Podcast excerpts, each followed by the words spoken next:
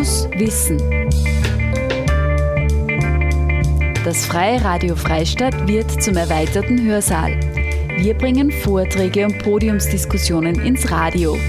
Aus den Bereichen Gesundheit, Medien, Pädagogik, Ökologie und vieles mehr.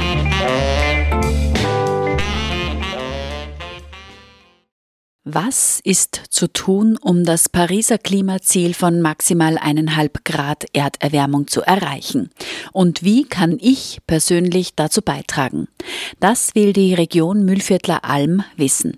Dazu haben sie eine spannende Veranstaltungsreihe entwickelt, die sich rund um die App ein guter Tag hat 100 Punkte dreht. Damit wollen sie die Bürger und Bürgerinnen unterstützen, sich mit ihrem Lebensstil auseinanderzusetzen. Die Mühlviertler Alm wird dabei vom Energiebezirk Freistadt begleitet. Zusätzlich zur App-Präsentation gibt es Vorträge, bei denen grundlegende Informationen präsentiert werden. Im Freien Radio Freistadt hören Sie daraus heute einen Impulsvortrag von Christoph Kirchberger. Er ist Mitunternehmer bei Mobiome sowie Projektassistent an der TU Wien und gibt in seinem Vortrag Denkansätze und Beispiele für innovative Lösungen zur Vermeidung, Verlagerung und Verbesserung von Mobilität am Land. Der Vortrag fand am 11. April mit Unterstützung von Bund, Land und Europäischer Union, LIDA, im Pfarrsaal Königswiesen statt. Schön, dass ich da sein darf. Danke nochmal für die Einladung. Freut mich wirklich sehr, äh, quasi mal über den Hügel zu kommen. Äh, ich komme aus der Wachau ursprünglich und für mich hat die Welt so ein bisschen aufgehört, äh, am Bärenkopf quasi zum Langlaufen. Habe es nie drüber geschafft über den Hügel und jetzt quasi schaffe ich es ums Eck von Wien äh, zu euch her, äh, frisch quasi eingeflogen heute. Ähm, genau, ich bin der Christoph Kirchberger äh, von der Firma Mobiome, ähm, habe äh, langjährige Erfahrung an der TU Wien, bin dort noch Projektassistent im äh, Mobilitätsforschungsbereich, eben, also Forschungsbereich für Verkehrssystemplanung. Und bei Mobiome bin ich eben Mitunternehmer und jetzt seit äh, 2018 auch mit dabei. Genau. Ähm, Mobiome ist ein wirkungsorientiertes Unternehmen, das heißt, wir unterscheiden uns da ein bisschen so von dem klassischen Startup in der Mobilitätswelt vielleicht. Äh, wir schauen sehr stark darauf, was, welchen Beitrag können wir leisten, damit andere vielleicht auch äh, mehr Wirkung erzielen oder besser arbeiten können. Das heißt, wir entwickeln auch digitale Tools für Gemeinden, ähm, für Regionalmanagements auch. Genau, kann ich gerne mehr erzählen, dazu erzählen danach. Ich erlaube mir heute, ähm, weil es vielleicht ganz geschickt ist, das Vortragstool, Workshop-Tool einzuführen, wenn es okay ist für Sie, für euch. Ähm, kann man dann auch wieder ablegen, gerne. Aber ähm, ich glaube, jetzt für die Runde und für die Diskussion ist, glaube ich, ganz geschickt, wenn wir per Du sein können. Ja, ich bringe aber Anstöße mit, aber ein bisschen was zum Nachdenken vielleicht. Ähm, weiß ich nicht, ob ich Lösungen mit dabei habe, das werden wir sehen. Ähm, vielleicht entsteht was draus.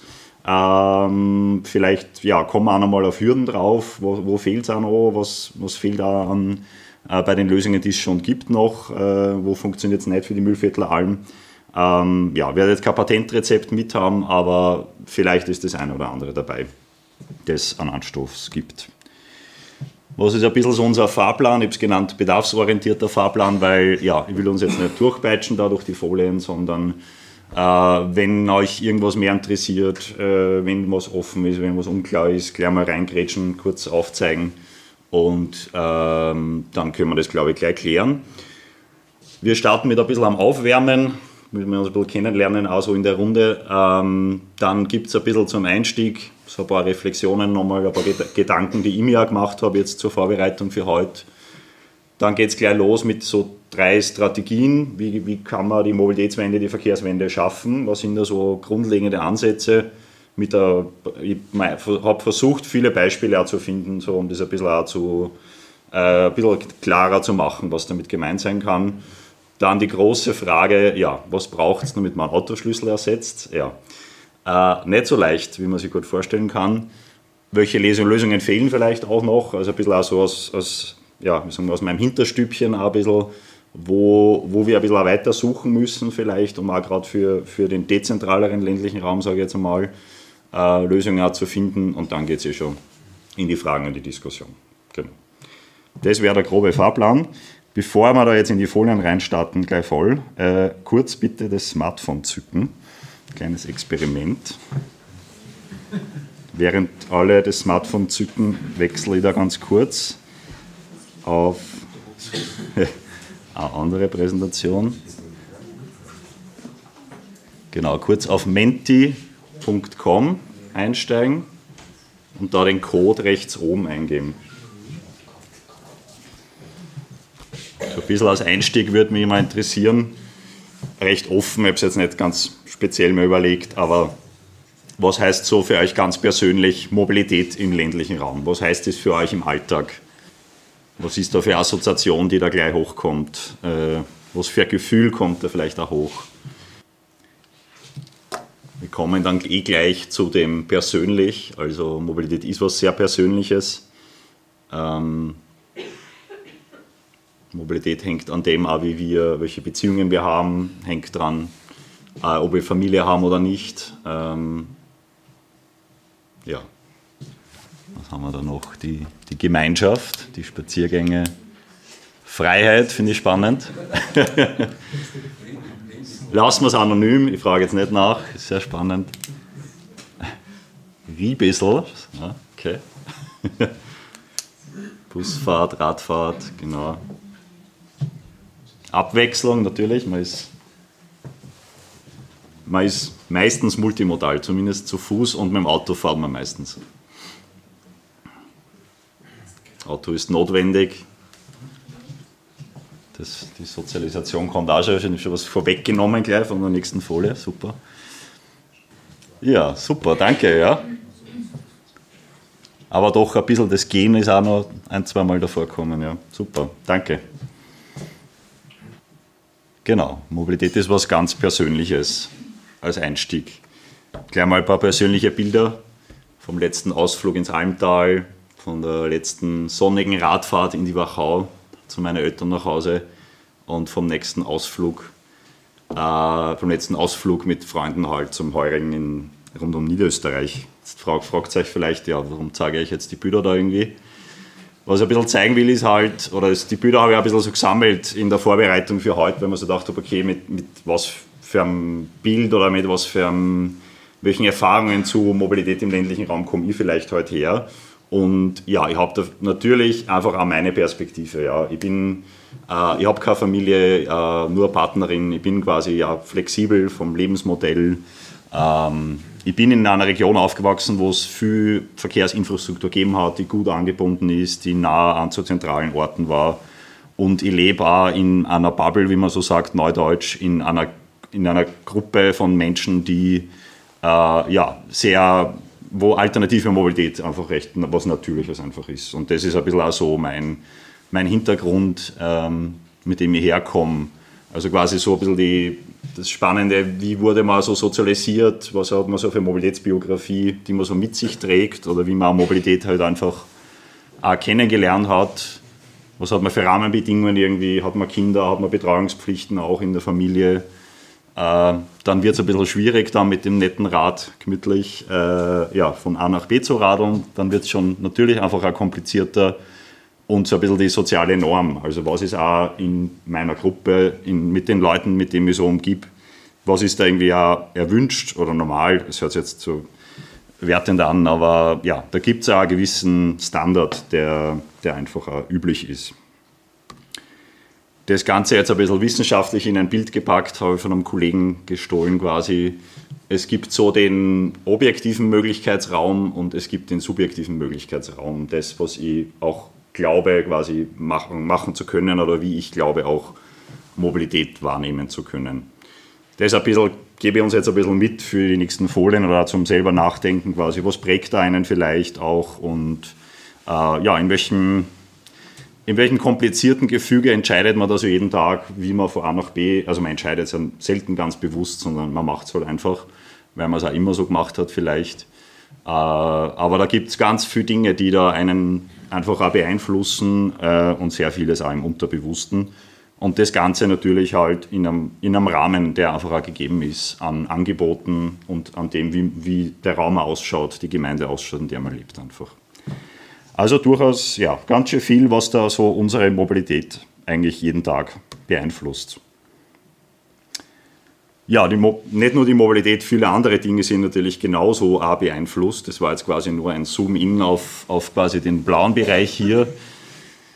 Ich habe mir selber erlaubt, äh, meine Punkte zu zählen. Ähm, kurz hat es mich dann geschreckt, dass ich quasi, ich hätte geglaubt, ja, die 100 schaffe ich eh locker, aber ja, dann doch nicht, doch bei 200. Aber wie ich gehört habe, der Schnitt ist ja dann eh nochmal bei 400. 400. Das heißt, da bin ich schon mal zumindest drunter.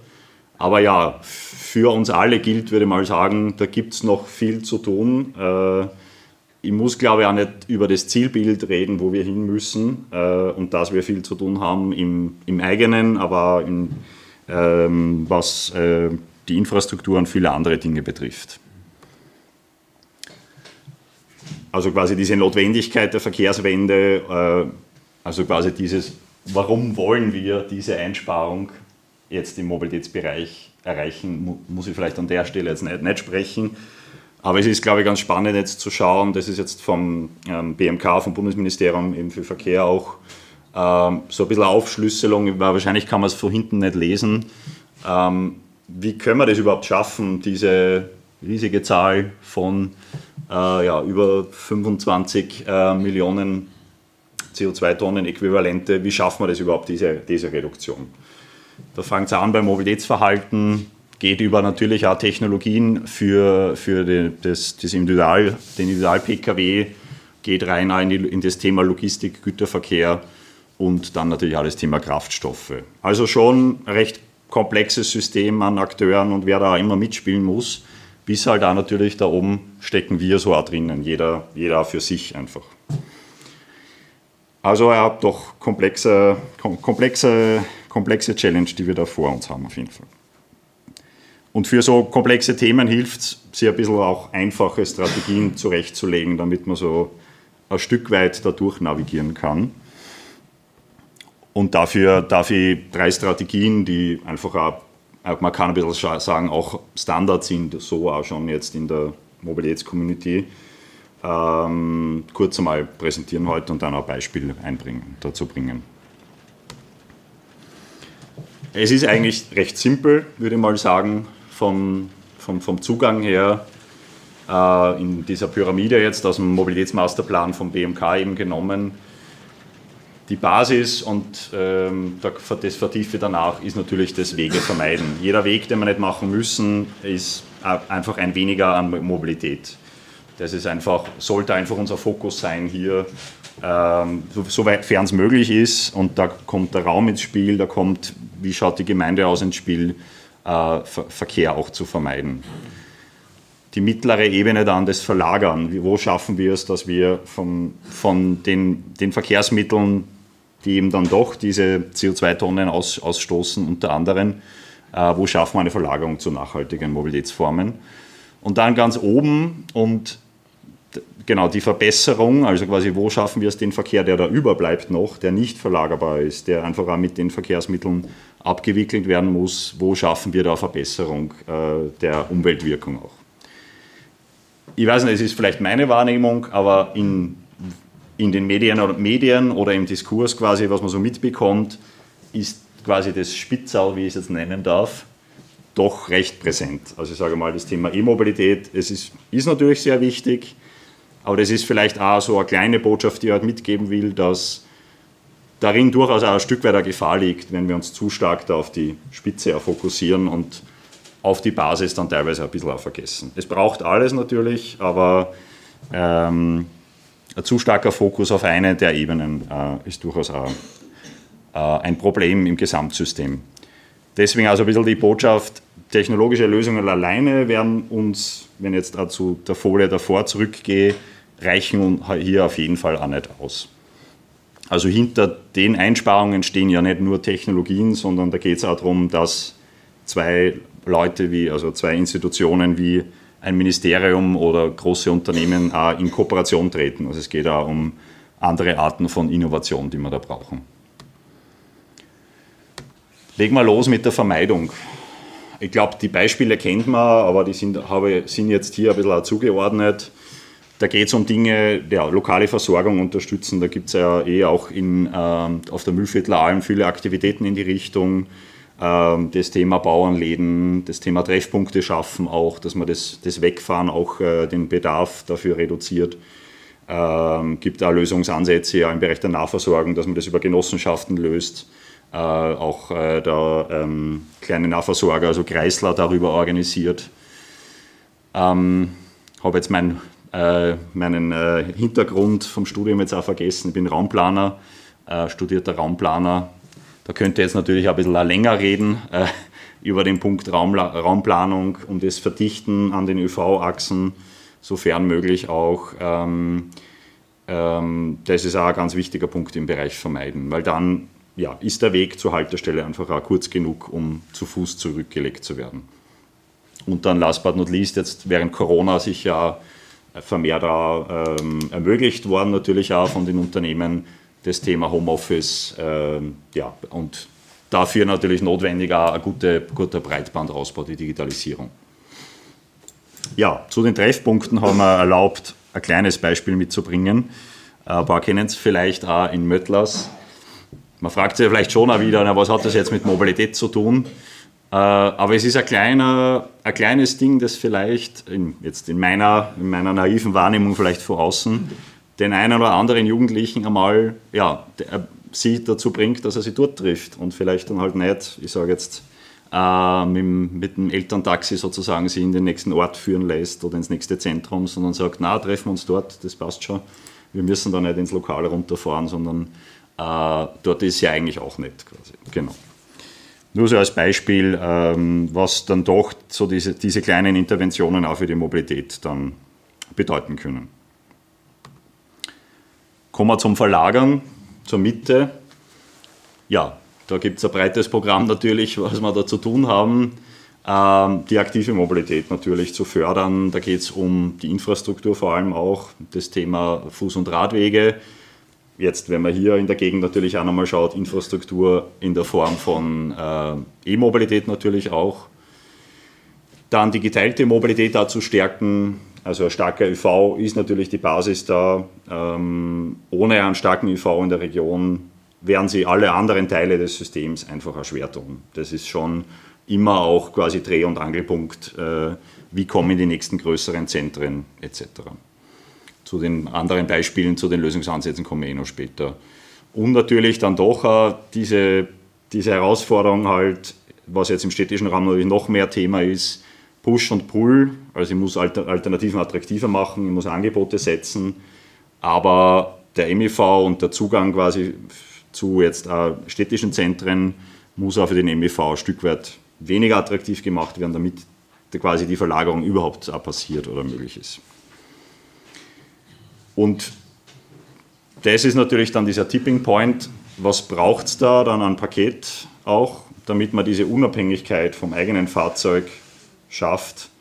Äh, und diese Unabhängigkeit braucht halt ein lückenloses, alternatives Angebot und ein Angebot, das so eine Art, man nennt es Mobilitätsgarantie oder eine Art Ausfallshaftung einfach auch bereithält. Was ist, wenn das Wetter ist, so wie jetzt gerade, äh, und ihr eigentlich mit dem Rad anfahren wollt? Äh, es braucht dann einfach quasi eine Fallback-Option, irgendeine andere Option, die, die mich trotzdem mobil hält.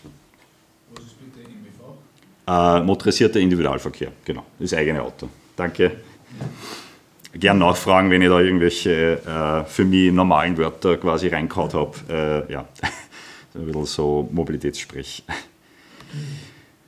Genau, und zum Verkehrsmittelwechsel unterstützen, das hört sich jetzt auch wieder sehr simpel an, aber das sind so kleine Infrastrukturen am ÖV in dem Beispiel, äh, die den Umstieg einfach erleichtern und attraktiver machen.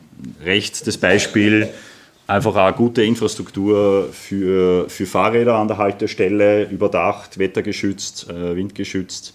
Gibt dann auch nochmal an Bahnhöfen natürlich oft die, die versperrten äh, Systeme noch einmal, ähm, wo, glaube ich, die Akzeptanz unterschiedlich ist. Da habe ich in manchen Gemeinden recht Gutes gehört über die versperrten Boxen, die Radboxen.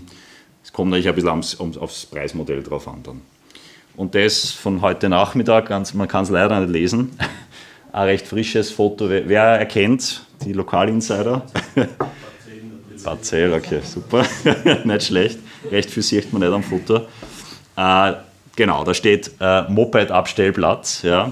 Es ist jetzt eine Kleinigkeit, wenn man sich denkt, okay, da ist halt eine Betonfläche, aber trotzdem, wenn ich keine Möglichkeit habe, mein Moped irgendwo hinzustellen, dann ja, wird es auch schwierig mit dem Umsteigen oder ich muss halt irgendwo was hinstellen, dann muss ich ewig hingehen. Ähm, das sind so Kleinigkeiten, äh, die, die dann das Pendeln einfach auch nochmal, nochmal erleichtern. Genau. Und dann kommen wir jetzt zum Verbessern, quasi zur, zur Spitze. Gibt es verschiedene ähm, Ansatzpunkte bei den Fahrzeugtechnologien. Äh, natürlich ähm, ja, Leichtbauansätze, Effizienzsteigerungen bei den Antrieben. Da bin ich jetzt nicht so der Experte. Äh, aber auch neue Fahrzeugkonzepte, also sich zu überlegen, was braucht es vielleicht an, an Fahrzeugtypen, die so ein bisschen zwischen dem, was wir kennen, so liegen, also zwischen dem klassischen eigenen Auto und äh, dem größeren Bus oder dem Lastenrad. Ich habe nachher noch ein Beispiel. Und natürlich dann im Antrieb die Elektrifizierung des eigenen, des Autos, des Privat-PKWs, wo es aber dann doch so ein bisschen auch dieses ähm, Zukunftsbild von einer Kollegin von mir, von der Katja Schächtner gibt, die sogenannte Holy Trinity, also die heilige Dreifaltigkeit der Mobilität, äh, dass das, das, Ziel dann trotzdem sein sollte, äh, dass quasi das, der Pkw, jetzt auch vor allem im städtischen Bereich natürlich, äh, elektrifiziert, geteilt mit anderen sein sollte und automatisiert. Also das wäre quasi sozusagen Jetzt, wenn man ein technologisches Zukunftsbild zeichnen möchte, das vor allem im städtischen Raum sehr viel ermöglichen könnte, dann wäre das so, sage ich mal, eine sinnvolle, sinnvolle Nische, die auch für den, den privaten Pkw im städtischen Raum äh, sinnvoll wäre. Und dann, last but not least, äh, auch ein bisschen eher Zukunftsmusik, äh, das Thema Verkehrsmanagement. Ähm, also quasi die Beeinflussung auch von Routing-Ergebnissen. Also man kann sozusagen, es gibt Ansätze, die sagen, ähm, dass man quasi auch in Richtung Google Maps oder, oder öffentliche, öffentliche Routenplaner A nach B, ich weiß nicht, was man in Oberösterreich nutzt, so, so multimodaler Routenplaner, aber dass man da quasi auch die Ergebnisse ein Stück weit nach verkehrspolitischen Zielen auch vielleicht ähm, äh, orientiert nochmal. Aber da gibt es erst, also da fehlt auch überhaupt der ganze, der ganze Datensatz oder der ganze Datenfluss in dem, dem Themenbereich. Eher Zukunftsmusik. Genau. Das Thema ist, war vielleicht vor zwei, drei Jahren so der, der, Holy, der, der heilige Gral quasi, dem jeder so nachgelaufen ist. Das löst alle Probleme im ländlichen Raum und dann machen wir das und passt schon. Äh, ich bin ganz froh, dass das ein bisschen auch ein bisschen ja wieder nicht in der Schublade versunken ist, aber quasi dieser Peak ein bisschen hinter uns ist und wir ein bisschen so das Gesamtpaket uns auch anschauen, weil quasi nur das, nur das automatisierte Fahren, das ist jetzt ein Beispiel von einem automatisierten Shuttle in Salzburg, der quasi zwischen Ortszentrum und äh, Bushaltestelle, das ist die Bus, Buslinie Bad Ischl auf Salzburg, wenn ich es jetzt richtig im Kopf habe, die zwei Kilometer, drei Kilometer ungefähr entlang der Landstraße halt vorfährt zur Bushaltestelle ähm, und da finde ich es aber ganz spannend, dass die Kollegen jetzt aber gesagt haben, okay, wir müssen uns von großen Anbietern, das ist jetzt Navia aus Frankreich, glaube ich, unabhängig machen. Wir starten einfach einen VW Crafter Standardmodell mit der gleichen Technologie aus, gemeinsam mit einer deutschen Firma, glaube ich, müsste, müsste man nochmal nachschauen, äh, und nutzen so in dem Setting auch die Automatisierung äh, in einem, glaube ich, ganz ganz smarten Ansatz auch für, auf einer quasi am normalen Fahrzeug auch.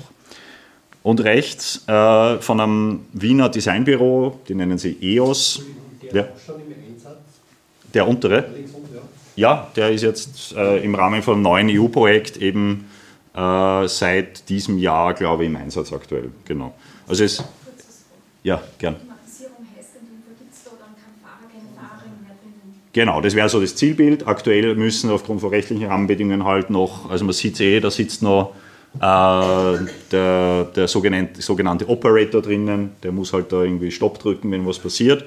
Aber das Fahrzeug fährt selbstständig und vor allem in je, bei allen Wetterbedingungen auch zwischen diesen zwei Stationen. Also da merkt man schon auch nochmal, solche Bedingungen, wie man es jetzt da hat, mit Schneefall, war, war vor fünf Jahren eine große Herausforderung. Das haben viele Fahrzeuge noch nicht geschafft. Und da ist man schon ganz auf einem anderen Level aktuell auch. Also ich würde jetzt nicht sagen, ja, in fünf Jahren haben wir das in ganz Österreich, so schnell wird es jetzt auch nicht gehen. Aber gerade für den ländlichen Raum ist ja quasi so das Thema ja, Straßenzustand und so, Sie kennen es sicher herum. Äh, ja, da ist jetzt, jetzt nicht, mehr ganz, nicht immer ganz klar, wo ist da die Fahrbahn und äh, äh, gar nicht so leicht natürlich dann auch für so Fahrzeuge. Aber man kommt Stück für Stück näher quasi dem Einsatz, dem möglichen Einsatz im ländlichen Raum unter ein bisschen komplexeren Bedingungen. Und rechts, weil ich gesagt habe, quasi andere ähm, Fahrzeugmodelle oder andere ja, neue Fahrzeugkonzepte auch äh, von einem äh, Wiener Designbüro, äh, EOS äh, nennen sie die, äh, ich glaube EOS Studio, also quasi ist eine eigene Abteilung. Und das ist ein 3D äh, gedrucktes Lastenrad. Ähm, das heißt, der Ansatz ist ein bisschen, ähm, ein bisschen aus dem Thema Kreislaufwirtschaft, ähm, quasi lokal eigentlich ein Abfall oder also ja, Abfall zu sammeln, den Abfall in eben diese äh, wiederverarbeitbare Masse zu verarbeiten und dann daraus Fahrzeuge zu drucken, 3D zu drucken. Also ein bisschen auch der Zugang, äh, wie schaffen wir lokale Produktion auch von Fahrzeugen. So ganz ein spannender Zugang, es ist nur ein Designkonzept aktuell. Ähm, aber glaube ich, eine ganz gute, spannende Kombination halt von Regionalität und äh, neuen Mobilitätskonzepten. Das ist das sogenannte Zero Emission Utility Vehicle, also dieses ZUF ist die Abkürzung, unter dem es aktuell läuft. Genau. Wir kommen zum Autoschlüssel, kurz zusammengefasst. Jetzt fragt sich der eine, was sind das für komische Stricheln? Das sind ähm, Mobilitätsalltage aus ganz Österreich. Das ist aus einer österreichweiten Erhebung mit einem Tool eben von uns dargestellt wie sind Leute so unterwegs? Also quasi ja, der, der klassische Tagespendler, der dann mit dem Auto wohin fährt, dann ist er acht Stunden wo, dann fährt er wieder heim, erledigt was kurz und fährt nochmal weiter. Da der klassische Öffi-Fahrer, also quasi ganz unterschiedliche Alltage. Ich habe das nur reingenommen, nur so ein bisschen als, als Symbolbild, vielleicht zu dem, wo wir zu Beginn gestartet sind. Ja, unsere Mobilität ist sehr unterschiedlich. Jeder hat so seine Bedürfnisse, seine Wege, seine Komplexität im Alltag. Vor allem Frauen haben auch noch äh, wesentlich komplexere Wege als Männer. Also das ist immer sehr ein Rollenbild quasi, das sehr stark so in der Mobilität noch widerspiegelt. Sehr viele Bring- und Hohlwege, ähm, äh, viel komplexere Wegeketten auch, was man unterwegs erledigen kann. Das kann also so grosso modo gesprochen jetzt, was man aus der Statistik herauslesen kann. Das heißt, eine große Herausforderung für so dieses Bild, äh, eine, eine Alternative zu finden für eine recht einfache Lösung, nämlich den Autoschlüssel, der so einfach quasi das alles löst im Sinne von, ja, ich mache auf und ich fahre und das ist mein, meine Lösung. Also natürlich schon jetzt in ein Bild zusammengefasst, natürlich oben versus unten. Ja, es ist natürlich ein komplexeres System, das wir da brauchen, um quasi den Autoschlüssel das eine Mal durch zu Fuß gehen und dann fahre ich mit wen mit oder fahre mit dem Rad zum Bus, dann ist das Wetter schlecht, dann fahre ich mit dem Bedarfsverkehr, wenn es einen gibt. Oder jetzt vielleicht für den klassischen Pendelweg, nettes Be gute Beispiel, ich nutze das Carsharing, um an den Endpunkt zu kommen. Und dann müsste das Ganze auch noch integriert über eine App sein, weil sonst ist es ja nicht wieder Autoschlüssel, äh, sondern sind dann wieder fünf Autoschlüssel und macht das Ganze natürlich auch nochmal komplizierter. Also das muss man sich dann doch auch immer wieder vor Augen führen, wie komplex natürlich auch durchaus auch aktuell noch ein Leben ohne eigenes Auto ist und wie viel Planung es natürlich auch braucht. Also das, so ehrlich muss man natürlich aktuell noch sein. Aber mehr und mehr haben wir Lösungen da zur Hand und mehr und mehr gibt es auch schon Ansätze, da so eine Integration über eine App durchaus auch hinzubekommen. Genau. In dem, jetzt in den nächsten Folien machen wir quasi ein bisschen eine, einen Fokus auf die drei Lösungsbausteine für so eine Mobilität ohne eigenes Auto oder manchmal ohne eigenes Auto vielleicht, äh, nämlich die, die, Bedarfsverkehre, das Thema Carsharing und das Thema Mitfahren. Dass da natürlich, äh, da komme ich hin und wieder vielleicht jetzt dazu, aber bei diesen drei Lösungen nur immer relativ unklar ist auch, was hält Menschen davon ab, solche Lösungen zu nutzen. Also selbst wenn der beste Bedarfsverkehr vor der Haustür ist und einen abholen wird, merken wir ja jetzt ganz über Österreich gesprochen, da gibt es noch immer Hürden, da gibt es immer noch so Kleinigkeiten, die, oder Kleinigkeiten, sage ich jetzt so, die Leute natürlich davon abhalten, mit dem einen oder anderen Angebot, das eine oder andere, andere Angebot zu nutzen. Kommen wir vielleicht später dann bei den Beispielen dazu. Ich frage mal kurz in die Runde, wer kennt Bedarfsverkehre so generell? Wer hat schon mal davon gehört, dass ich so ein bisschen ein Gefühl habe? Genau, Rufbus, genau, gibt es viel, Dorfbus. Mhm, ja, genau. Genau, also Rufbus, Bedarfsverkehre, Mikro-ÖV, da gibt es so verschiedene Begrifflichkeiten. Ähm, wir bei Mobiome äh, führen so eine österreichweite Datenbank, die nennt sie Mobil am Land, wo wir im Bereich Carsharing mitfahren und eben auch Bedarfsverkehr äh, Beispiele sammeln und die eigentlich für den Bedarfsverkehr auf jeden Fall flächendeckend jetzt äh, abgebildet haben. Ähm, man sieht so bisschen die Entwicklung in Österreich. Ja, so ab den 2012er Jahren ist da ziemlich rasant dahingegangen und sehr viele Gemeinden in Österreich sind da mehr und mehr abgedeckt worden. Es ist ein bisschen ein trügerisches Bild, weil quasi die eine Einfärbung in Osttirol im Vergleich zu einer Einfärbung in Niederösterreich, die Qualitäten von dem, was da hinter dieser Einfärbung steckt, ist, ist enorm. Also das ist halt von äh, am Mittwoch von 8 bis 11 Uhr kann man wo anrufen und jemand bringt einem halt irgendwie ins Ortszentrum versus halt von 6 bis 22 Uhr kann er wo anrufen und ich werde von der Tür abgeholt und zum Bahnhof gebracht. Ja. Also muss man schon einmal immer wieder genauer hinschauen. Die Angebotsqualität ist wirklich auch von bis. Es sind aktuell nur 10% über App bestellbar, äh, doch 19% arbeiten aktuell nur mit Freiwilligen. Das kann man so ein bisschen auch einen abnehmenden Trend vielleicht beobachten aktuell.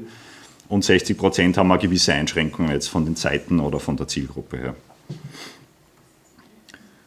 Ich habe jetzt so ein paar Beispiele, wie so ein, so ein Gemeindebus, so ein Bedarfsverkehr ausschauen kann, mitgebracht. Ähm, es gibt so Vereinslösungen, Gmorbus in, äh, ich Breitenbrunn oder Purbach ist da jetzt ein Beispiel ähm, der eigene Konzession hat, äh, eigenes Fahrzeug. Das Fahrzeug ist äh, für über die Gemeinde angeschafft, in dem Beispiel auch. Es ist grundsätzlich für alle zugänglich, gibt jetzt keine, keine Zielgruppe, fährt von 6 bis 18 Uhr im Sommer am Wochenende, also teilweise auch touristisches, äh, touristische Nutzung. Da sind natürlich die Kosten für die Gemeinde hoch. Also es ist recht ein subventioniertes, subventioniertes Angebot. Dann quasi ich sage jetzt so blöd, quasi was, was fast immer geht, wenn es halt genug Freiwillige gibt, äh, ist durchaus auch die Lösung Carsharing mit, äh, äh, Carsharing mit dieser Form von dem Bedarfsverkehr zu kombinieren. Man nennt es auch Fahrtendienst, vielleicht kennt man es unter dem auch ein bisschen. Also freiwillige Fahrer, die, jetzt wenn man den Müllviertel hernehmen würde, die ähm, das Fahrzeug als Carsharing-Nutzer nutzen und dann, weiß ich nicht, äh, einmal im Jahr einen Tag dann einen Fahrtendienst machen und eben Leute abholen und äh, ins Ortszentrum bringen oder zu anderen Zielen ähm, und dafür dann vielleicht ein Fahrtenguthaben bekommen. Es sind durchaus geringere Kosten für die Gemeinde, für, um halt freiwillige Fahrer zu, zu finden, kann man sich da so Incentives äh, überlegen, äh, wie Leute dann günstiger dann das Carsharing nutzen zum Beispiel man braucht aber dadurch halt so ein bisschen die Lösung über diese Vereinsmitglieder. Ja, und da kommen wir jetzt wohl zu der Premium-Klasse im Bedarfsverkehr, wenn man das so sagen darf. Ähm, finde es ganz lustig, weil es quasi ja vom, vom Foto würde man sich so denken, ja, ist ein normaler Bus und äh, Kleinbus irgendwie. Aber das System ist wirklich auch sehr ausgereift. Im, im, das ist jetzt im niederösterreichischen Melk und in Tulln. Äh, Flex heißt das Angebot.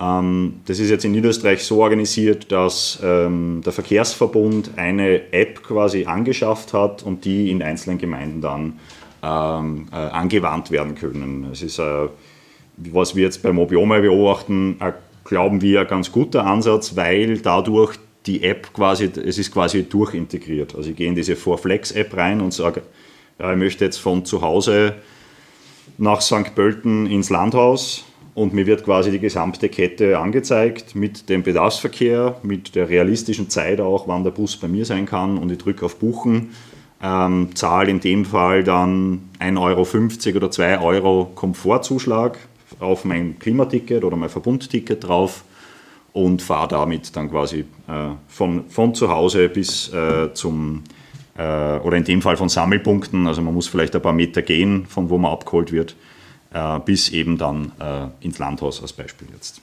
Und das sehen wir schon als als großer Gamechanger, also eine große Chance auch, wenn quasi da auch der, der, der öffentliche Verkehr nachher dann durch beauskunft werden kann und ich da das in einer App lösen kann, glauben wir, dass das auch äh, eine große Chance hat, auch äh, zu einer Verkehrswende eben beizutragen.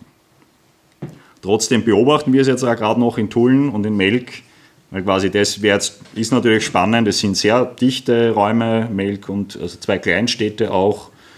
Ähm, also es wird spannend, wie da jetzt so diese Premium-Modelle dann auch wirklich funktionieren und wo es da dann trotzdem an vielleicht nochmal fehlt, an Anreizen, die Angebote zu nutzen. Man muss sich dann aber doch immer, und das haben wir ein bisschen beobachtet in der Arbeit mit den Gemeinden auch äh, oder, oder in der Beobachtung der Angebote, die es gibt, ähm, es werden ein bisschen natürlich auch Rollen vermischt und jede, jede Zielstellung, die da dahinter steht, ist auch voll okay und ist auch wichtig. Aber quasi es gibt den Bedarfsverkehr, der eine Grundversorgung ermöglicht, der quasi Mobilitätsarmut auch verhindert und Personen, die eben nicht anders können, ein gewisses Grundangebot an Mobilität ermöglichen. Das ist so eine Zielstellung, die man Bedarf, mit dem Bedarfsverkehr lösen kann. Wenn es aber um einen Beitrag zu einer Mobilitätswende geht, dann geht es um ein wesentlich größeres Paket, dann geht es ein bisschen mehr in Richtung dieses Premium-Angebots. Das werden wir mit einem Fahrtendienst, werden wir keinen Beitrag zur Mobilitätswende schaffen, äh, sondern eher die obere Zielstellung halt hinbekommen. Und als drittes dann noch der Tourismus, der natürlich auch äh, eine wichtige Zielstellung sein kann.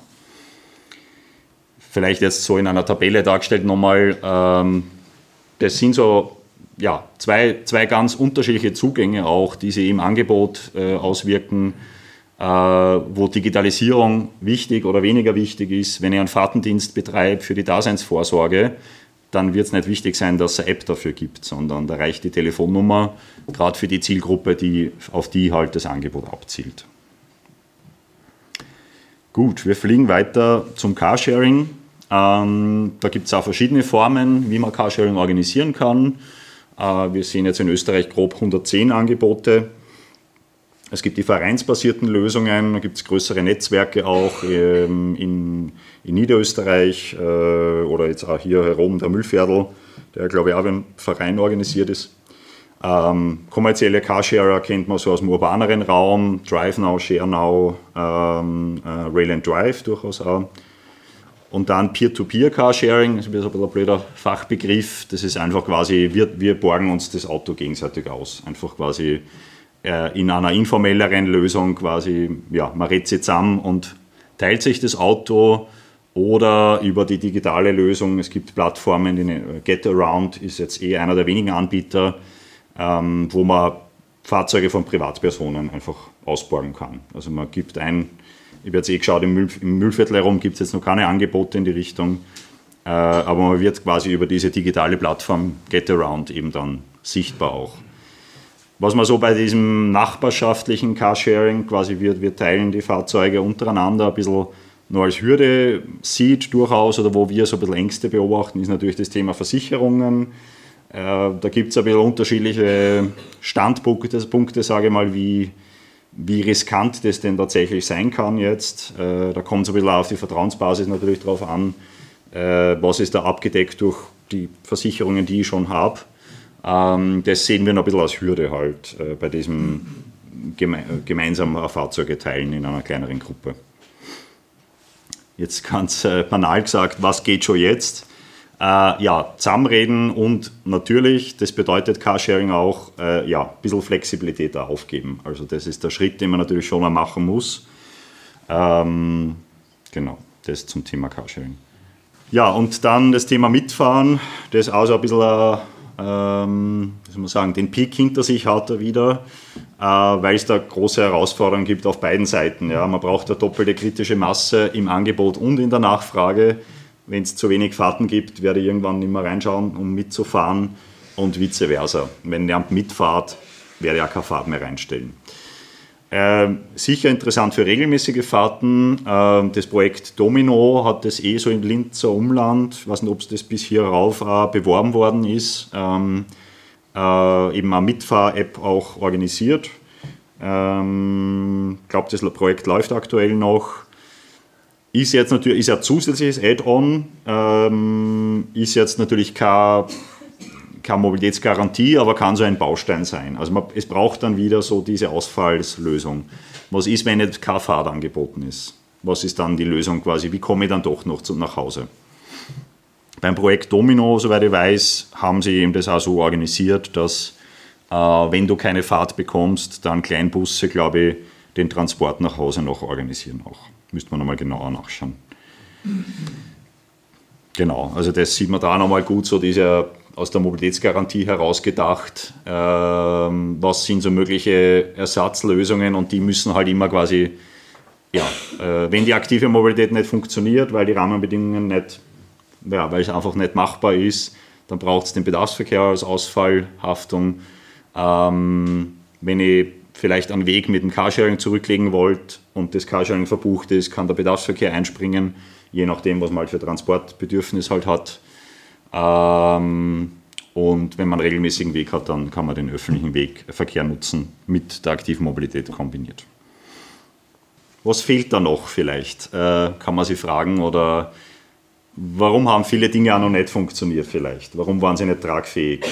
Ähm, es gibt einfach, ja, also gibt ja verschiedene Lösungsansätze, wie kann man Mobilität organisieren. Äh, ganz spannend im, im Wiener Kontext jetzt hat es auch die klare Entscheidung gegeben, öffentlicher Verkehr, öffentlicher Verkehr inkludiert geteilte Mobilität. Das heißt, das war so ein bisschen der Wiener Weg aktuell, wozu es natürlich viel, große finanzielle Mittel auch braucht.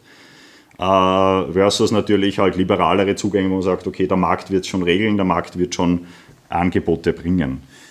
Natürlich wenn wir quasi im peripheren Raum über den peripheren Raum reden, dann wird es mit der, der, finanziellen Tragbarkeit schwierig und dann braucht es kooperativere Ansätze.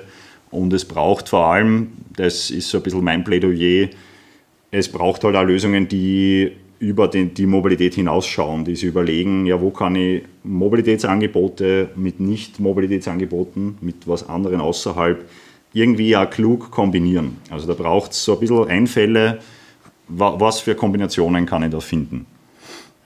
Das kann man nennen jetzt Co-Benefits, also wo haben da so zwei Akteure irgendwie beide so einen Vorteil, dass man sagt, gemeinsam schaffen wir da irgendwie eine Tragfähigkeit, äh, die sonst irgendwie für uns alleine nicht machbar wäre. Das kann man so nennen, das Plus, so diese Suche nach diesem Plus irgendwie auch, von diesem das plus das geht gemeinsam irgendwie und ist irgendwie auch machbar. Ein kleiner Exkurs dazu. In Österreich, so ganz vereinfacht gesagt, gibt es für diese Suche nach dem Plus auch keine Institution. Also das ist ein bisschen ein, ein blinder Fleck, weil es gibt jetzt es gibt Startups und Unternehmen, die Geschäftsmodelle entwickeln für Räume, wo die Nachfrage groß genug ist, dass halt Lösungen tragfähig sind. Und es gibt die öffentliche Hand, äh, die halt auch ein bisschen natürlich im im Rahmen von dem, wie öffentlich, die öffentliche Hand sich organisieren kann, auch denkt. Und dazwischen gibt es so ein bisschen einen Gap von, wo denkt man Geschäftsmodelle, die, die da eben so zwei äh, Dinge kombinieren, äh, denkt man bis zum Ende, bis zur Skalierbarkeit auch eben. Da, also ich kenne ich kenn zig Forschungsprojekte, die mal Konzepte entwickelt haben und sie es mal grob durchgedacht haben wo aber wir als Universität dann irgendwann aussteigen und sagen, ja, bis zum gewissen Punkt können wir es uns überlegen, aber dann braucht es jemanden, der das halt in ein Geschäftsmodell und in eine tragfähige Lösung auch nochmal äh, fertig kombiniert. Ich bin da immer sehr inspiriert von den Kollegen aus Belgien, von der Firma Impact, äh, die eben für die Region Flandern und die, ha die Hauptstadtregion auch Brüssel äh, genau die Rolle ein bisschen hat. Das heißt, sie suchen so ein bisschen auch, gerade für den ländlichen Raum auch, äh, nach solchen Lösungen. Jetzt fragt sich jeder wahrscheinlich, was meint er damit bitte? Was ist dieses Plus? ein paar Beispiele gibt es dafür, aber nicht viele, weil es äh, einfach auch herausfordernd ist, da so Kombinationen zu finden.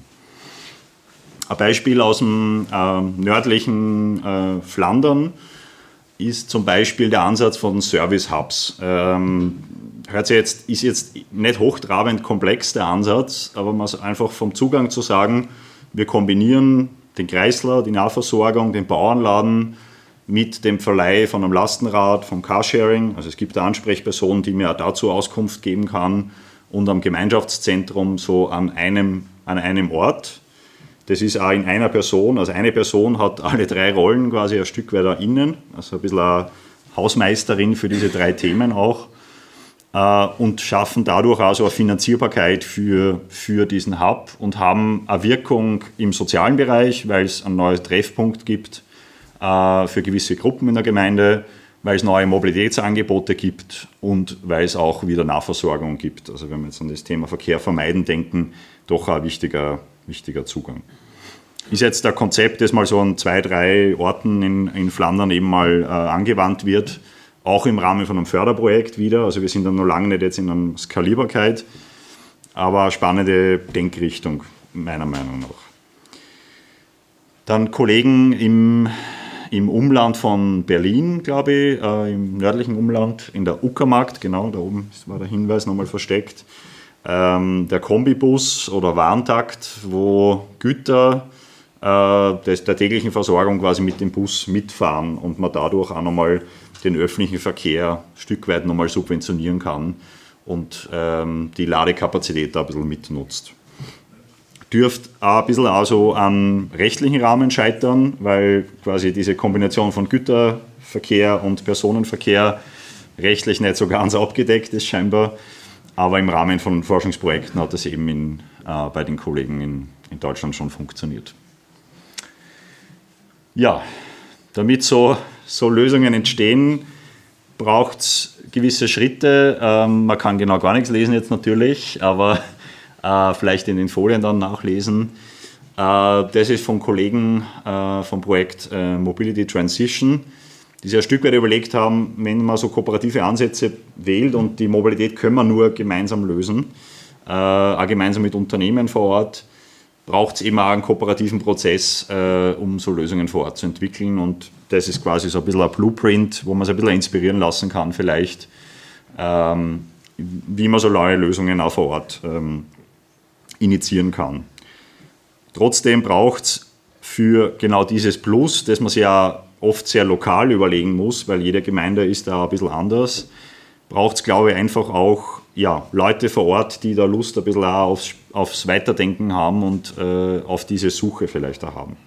Für jede Gemeinde individuell. Genau, aber da kann man, wenn man sich ein vertiefen will und da das Thema fördernde Faktoren äh, ganz spannend nochmal vertiefen drinnen, dann kann man da so ein bisschen äh, weiter eintauchen. Ja, das war's soweit. Danke. Ich hoffe, es war ein bisschen was dabei an Futter.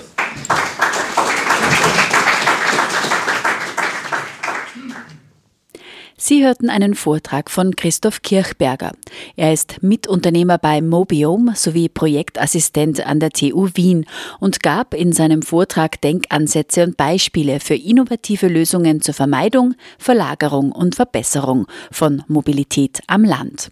Der Vortrag fand am 11. April 2023 mit Unterstützung von Bund, Land und Europäischer Union LIDA im Pfarrsaal Königswiesen statt und ist Teil einer Veranstaltungsreihe, die die Region Mühlviertler Alm gemeinsam mit dem Energiebezirk Freistadt organisiert.